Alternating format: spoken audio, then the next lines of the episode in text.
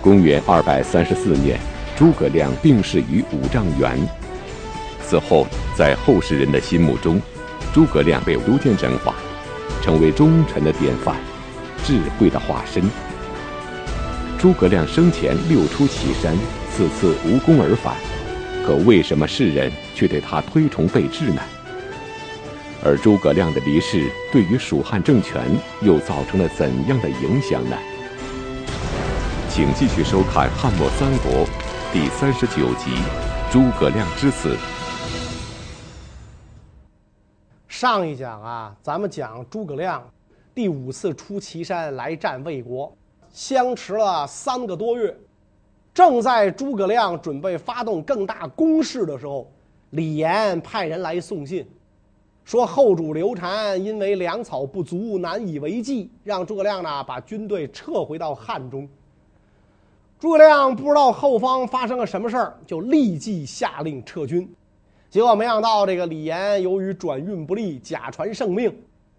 诸葛亮回师之后，认为社稷多难之际，不能姑息养奸，以危大业，所以跟群臣联名上表弹劾，要求呢把这个李严罢黜。李严呢就被撤职削爵，安置于梓潼郡。处理完李严之后，诸葛亮回到汉中，经过三年准备，又一次北伐中原。以前是连年用兵，这一次是休整了三年，六出祁山。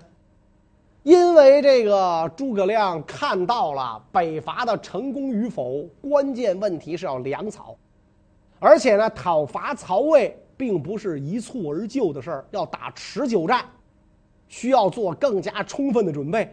因此呢，为了准备新的北伐，诸葛亮用了三年时间。这三年主要干嘛呢？屯田。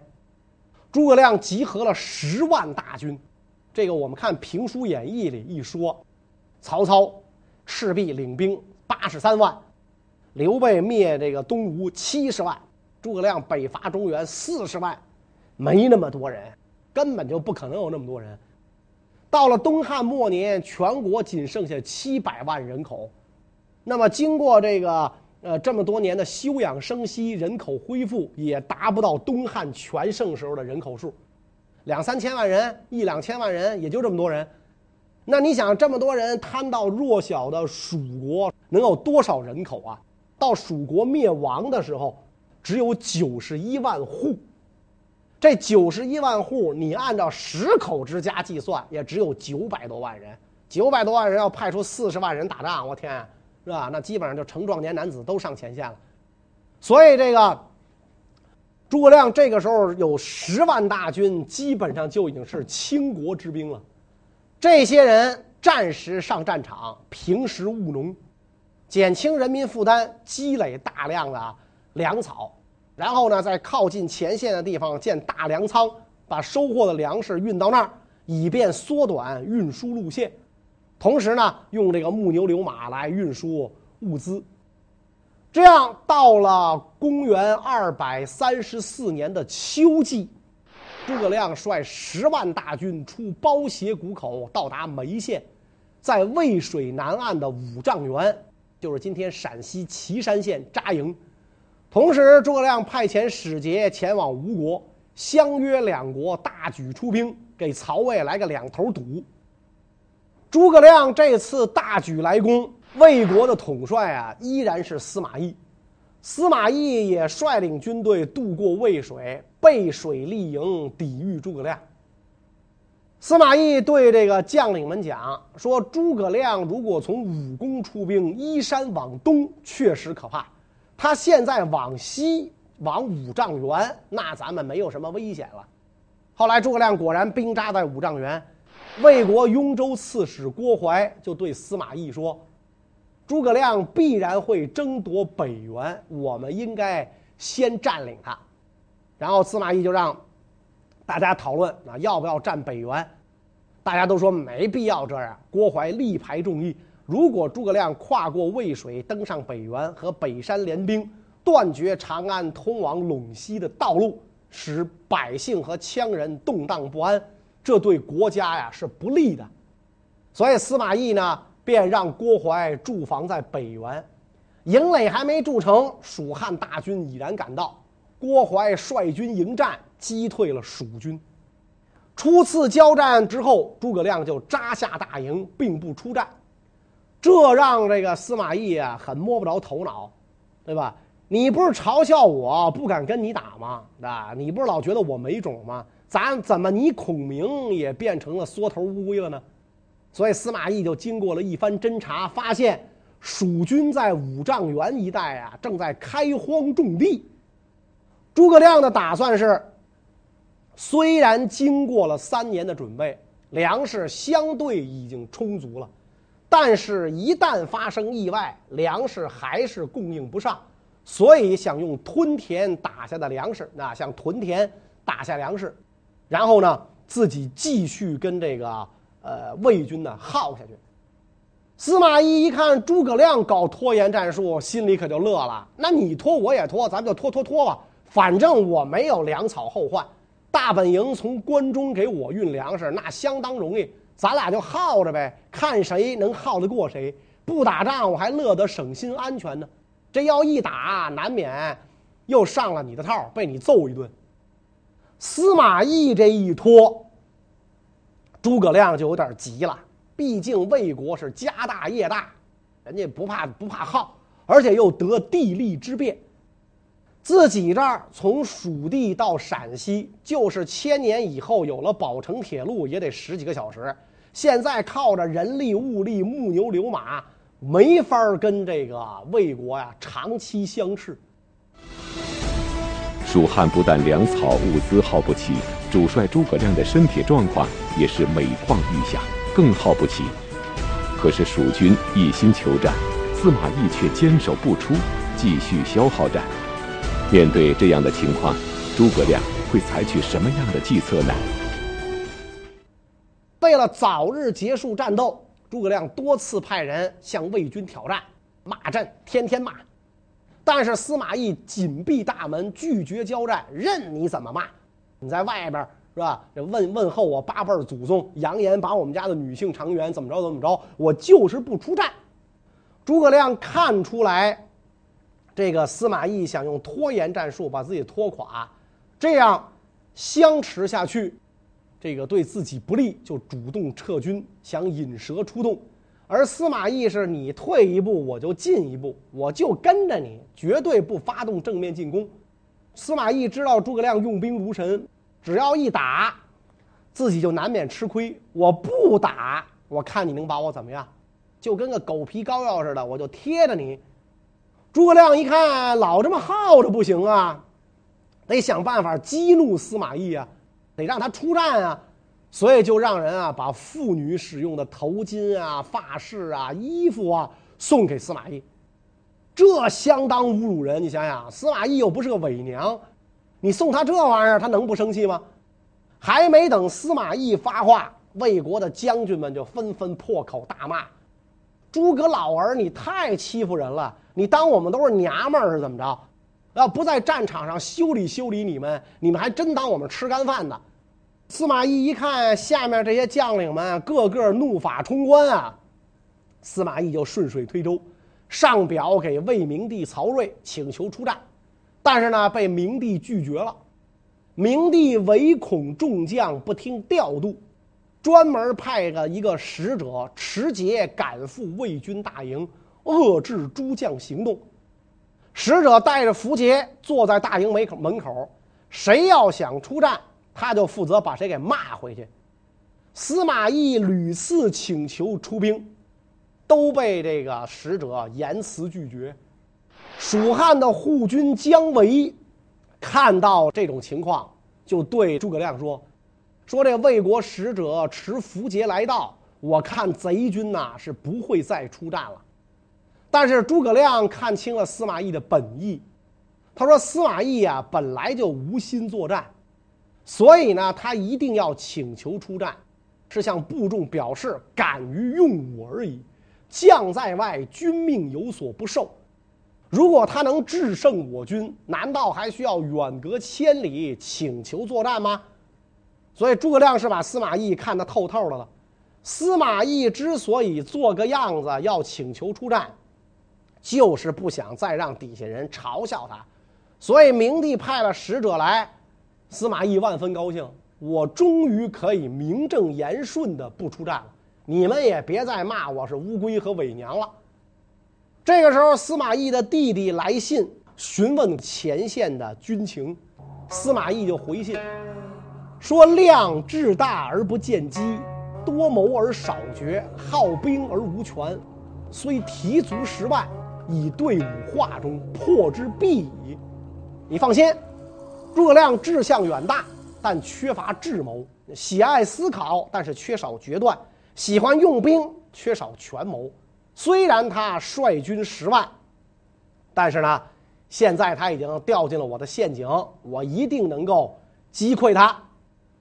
不久之后，这个诸葛亮又遣使求战，结果司马懿不谈军事。却跟这个蜀汉的这个使者呀拉起了家常啊，问他啊，你家丞相起居何如？食可几米？每天睡几个小时啊？一顿饭吃多少啊？使者说我们家丞相吃三四升米。然后呢，又问政事。使者说，这个二十法以上皆自行览。经过这么一番不经意的询问，司马懿就对这个周围的人说。说诸葛孔明进食少而事务繁，我看啊，他活不了太久了，一天就吃那么点儿，然后日理万机啊，事必躬亲，那这么着的话，他得活活的累死。说我看他活不了这个这个太久了。事情果然如这个司马懿预料的那样，诸葛亮因为常年征战，日理万机。这个病情啊，是一天不如一天了。民间传说中，诸葛亮算到自己阳寿将近，于是摆下七星阵，为自己祈寿延命。那么，历史上真有祈寿这回事吗？诸葛亮这是日理万机啊，病情是一天不如一天了。据说他摆下这个七星灯，为自己呢。祈寿啊，希望自己能够这个多活几年，好为这个国家效力。所以有一出京剧叫《七星灯》，其中诸葛亮呢有这么一个唱段：诸葛亮不敢。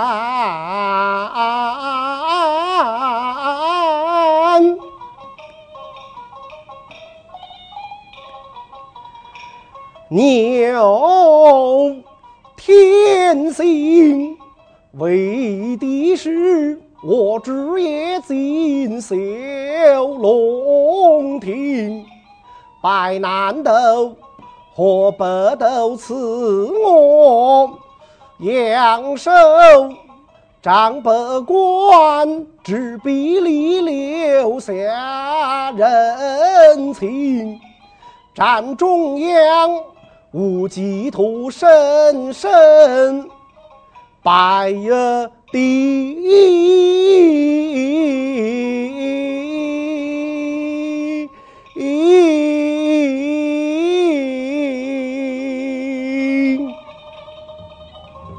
诸葛亮摆下七星灯，为自己啊祈求阳寿啊祈福，希望自己能够多活几年，好能够继续为蜀汉效命。据说诸葛亮是上通天文，下知地理，前知五百年，后知五百年，所以他祈寿之举，也有可能。当然这是评书演绎的这个虚构了，但是呢，当时是不是有这种举动，恐怕也不是空穴来风。诸葛亮身体一天不如一天，这消息就传到了成都。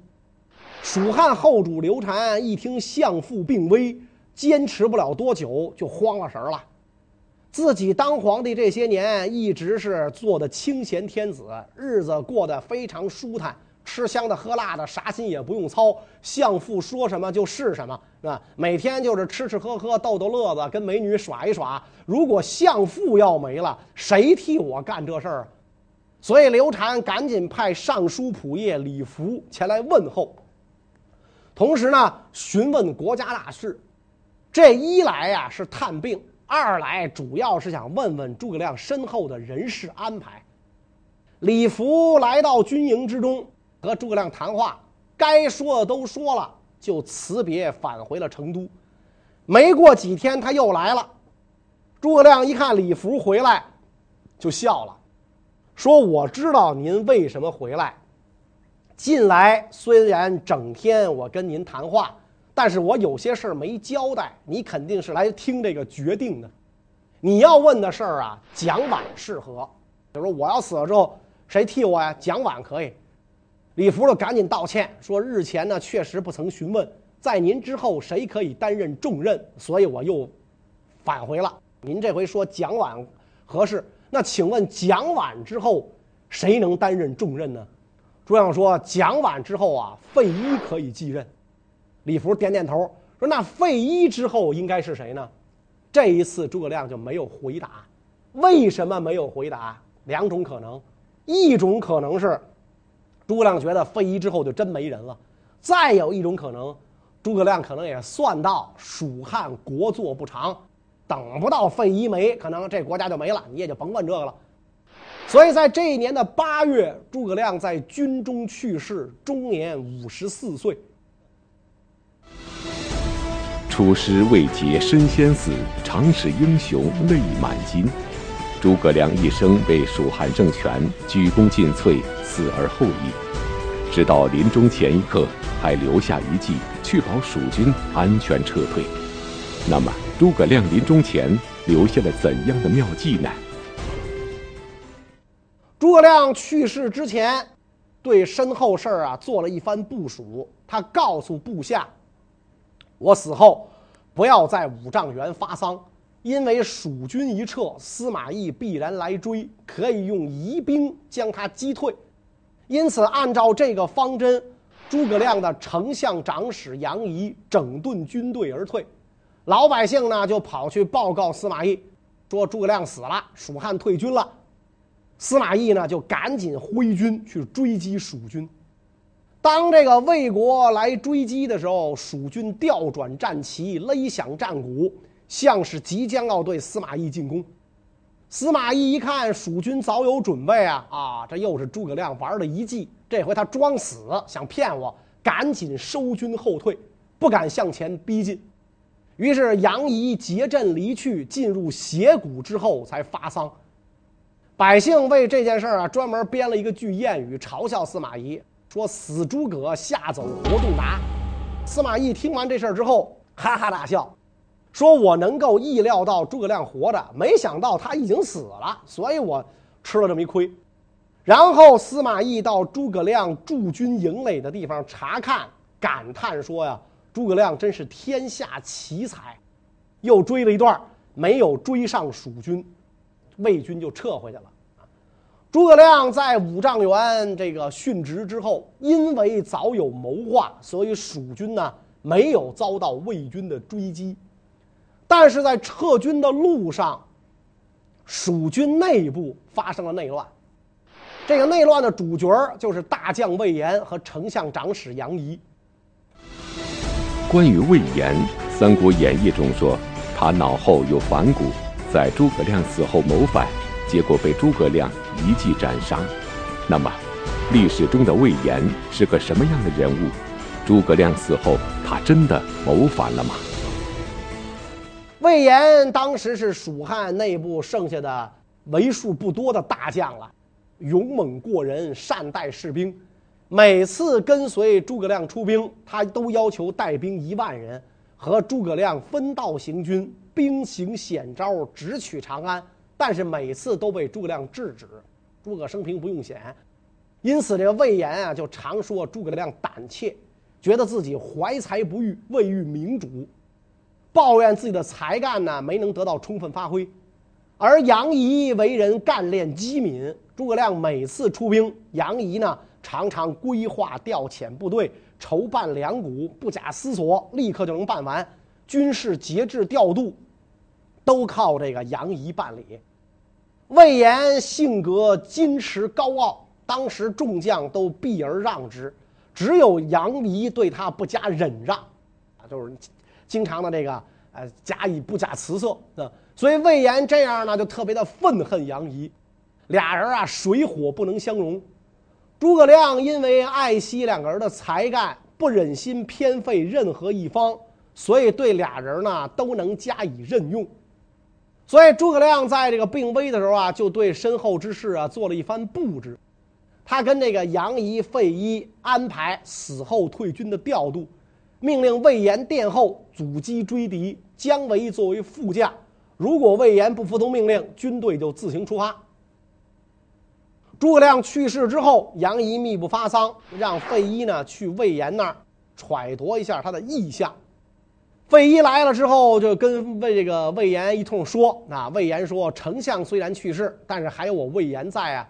相府的亲信和官属可以将遗体送还归葬。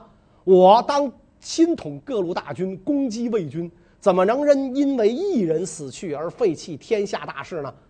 更何况。”我魏延是什么人，是吧？我难道能被杨仪约束做断后的将军吗？所以魏延就私自啊和费祎共同决定，哪些人送诸葛亮的尸体南归，哪些人留在前线拒敌。而且呢，魏延让费祎亲笔写信，连同自己一块儿签名，转告下面那些将领。费祎一看魏延这么做，就欺骗他。说我呀，一定为您回去之后向杨长史解释，杨仪是个文官，很少经历军事，一定不会违抗遵命。哎，魏魏延一听这话就答应了，让费祎呢乘马返回杨仪军中。等到这个费祎一走，魏延后悔了，去追费祎没追上。然后这个魏延就派人侦查杨仪到底是不是听自己的。费祎是不是游说动了杨仪？一侦查发现，杨仪这帮人根本就没尿自个儿，而是按照诸葛亮既定的计划，各军依次带领部队撤还。所以魏延勃然大怒，抢在这个杨仪之前，带领所属部队先行南归，而且所过之处烧绝栈道。在这样，在这种情况下，魏延放火烧了栈道。杨仪呢，只好砍伐山林，打通道路，日夜兼程行进，紧随在魏延之后。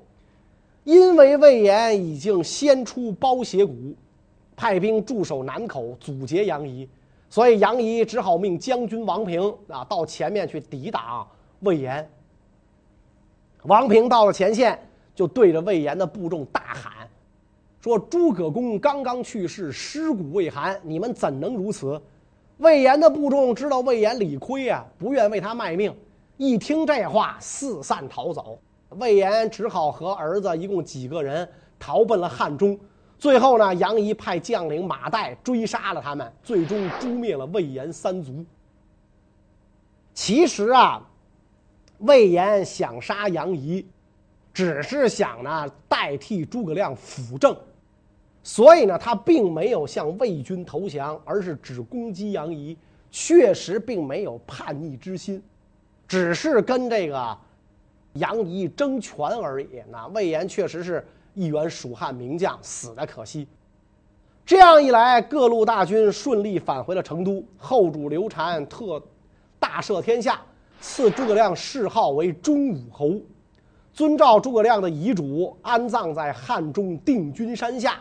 告诉后来人不要忘记伐魏。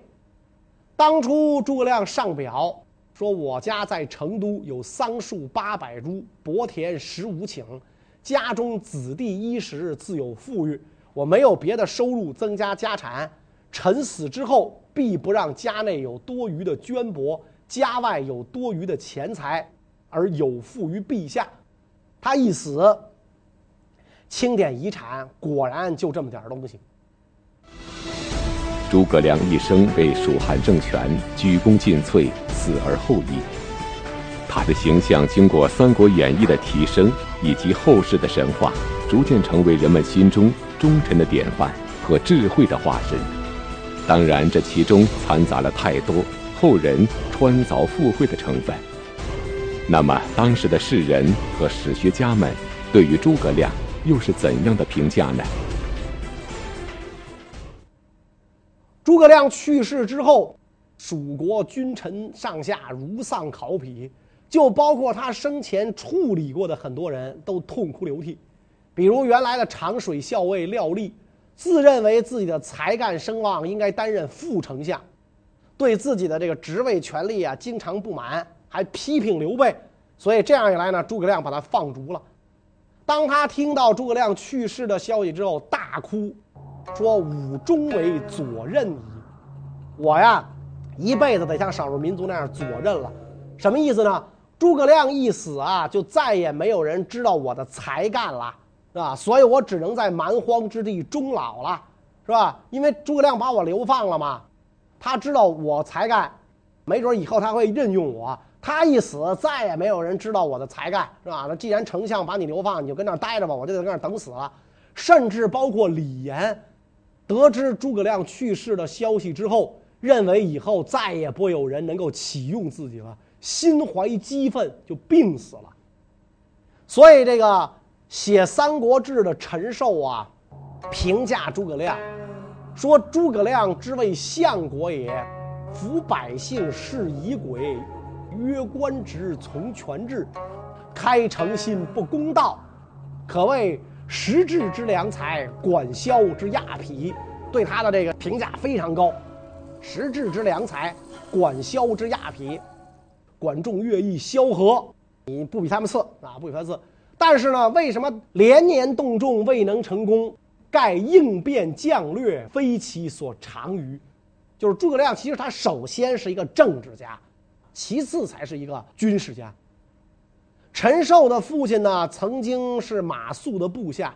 马谡失街亭被斩之后，陈寿的父亲被削去了头发。啊，这是中国古代最轻的刑罚——髡刑。